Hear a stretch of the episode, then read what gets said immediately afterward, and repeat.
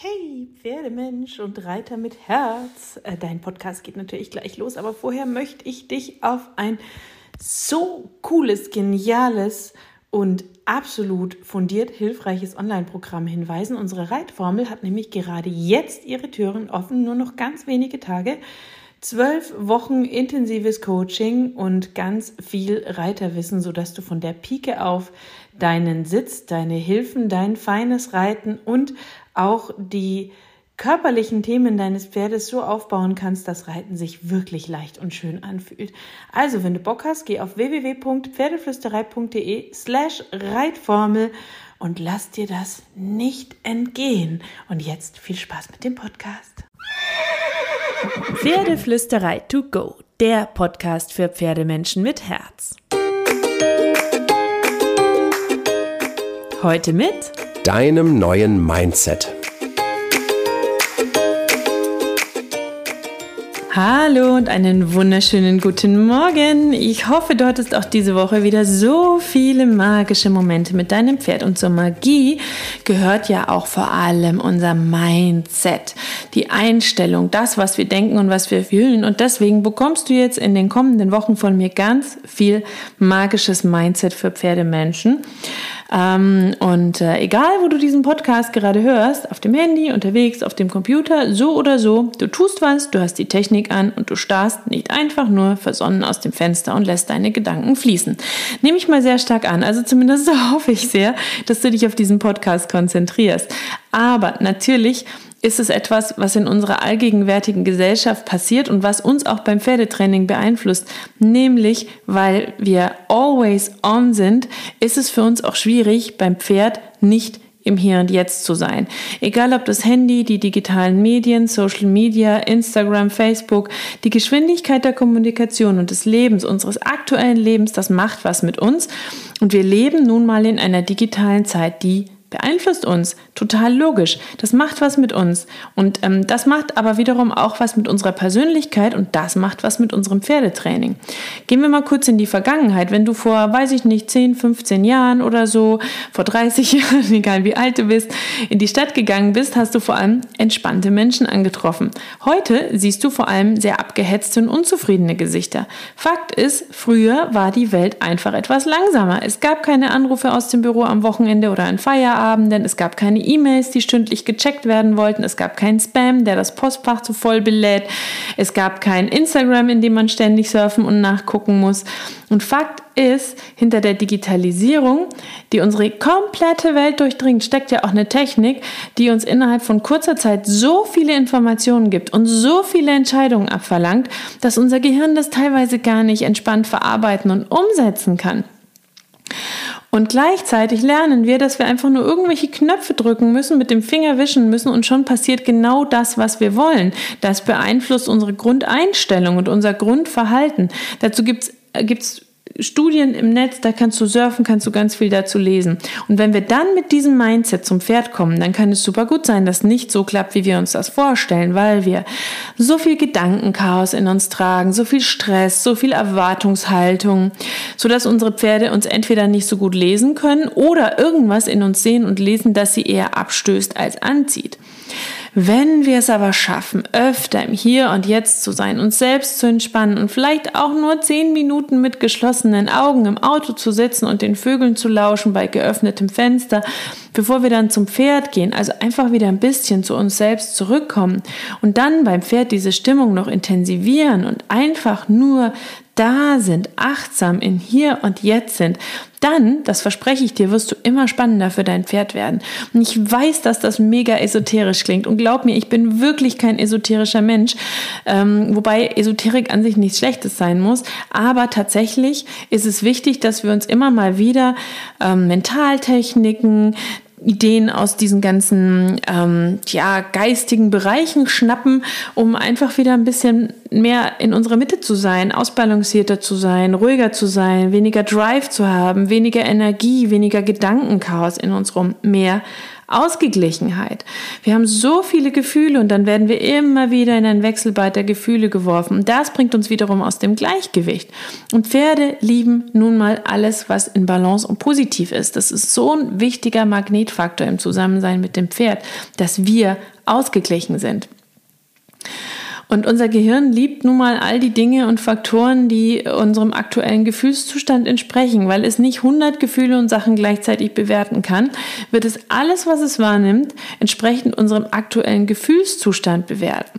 Was bedeutet das? Wenn wir genervt, frustriert, langweilig oder müde zum Pferd kommen, werden wir alles, was unser Pferd macht, aus dieser Wut, Langeweile, Frustration oder dem Zweifel heraus beurteilen, den wir schon in uns getragen haben. Und anders betrachten, als wenn wir mit einem Gefühl der Entspannung oder der Freude zum Pferd gekommen wären. Und deswegen ist es so erstrebenswert, in so einen Zustand der positiven Balance zu kommen. Und das können wir aktiv beeinflussen. Deswegen ist es wichtig, dass wir uns so ein paar ja, Prinzipien schnappen.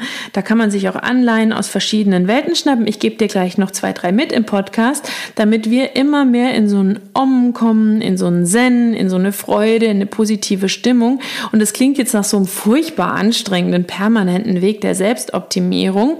Aber es ist es ein bisschen auch. Nein, das macht grundsätzlich zufriedener, entspannter und glücklicher. Und das kannst du dann auch in dein restliches Leben mitnehmen. Das ist einfach, sieh es nicht als nerviges Problem, als doofe Herausforderung, als ein ständiges an sich rumoptimieren, sondern sieh es als coole Chance, zufriedener durchs Leben zu gehen und dadurch eine schönere Bindung zu deinem Pferd zu bekommen. Jetzt gebe ich dir noch ähm, ein bisschen Prinzipien mit, damit du ähm, da noch etwas ähm, weiterkommen kannst mit deinem inneren Om und deinem inneren Zen, nämlich das Prinzip der Erwartungslosigkeit. Pass auf, wir sollten alles, was wir mit dem Pferd machen, um unser Selbstwillen machen und nicht, weil wir eine Liebesreaktion oder eine Erfolgsreaktion vom Pferd dazu erwarten. Denn wenn dein Pferd diese Erwartung nicht erfüllt, dann bist du garantiert enttäuscht, du bist verunsichert, du bist frustriert oder du bist wütend.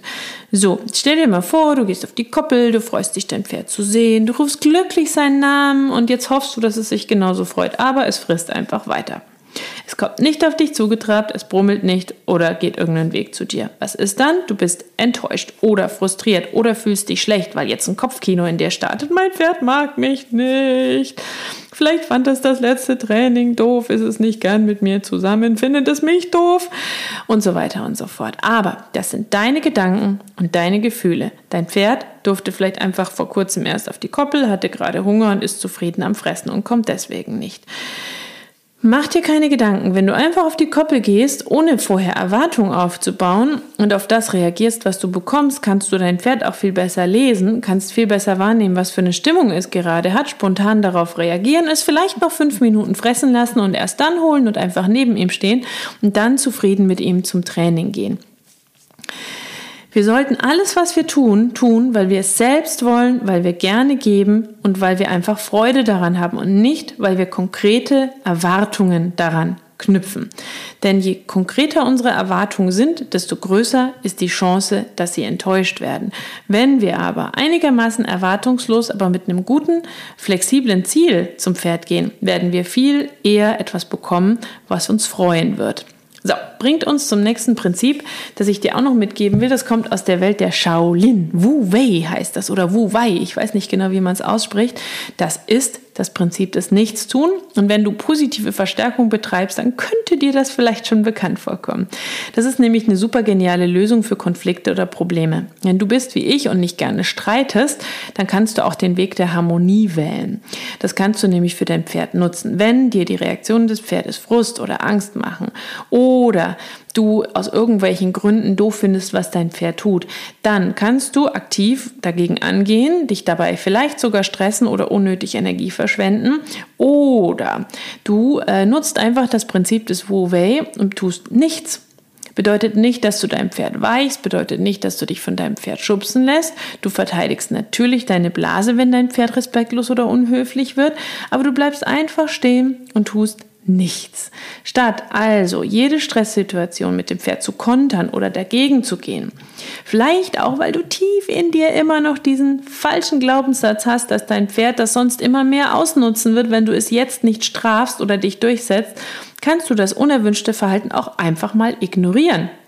Du gibst deinem Pferd immer deine hundertprozentige Aufmerksamkeit, aber wenn es etwas tut, was du nicht willst oder wenn es nicht so reagiert, wie du willst, dann entziehst du ihm im Grunde durch das Nichtstun deine Aufmerksamkeit. Das ist deine bewusste Reaktion auf das unerwünschte Verhalten deines Pferdes.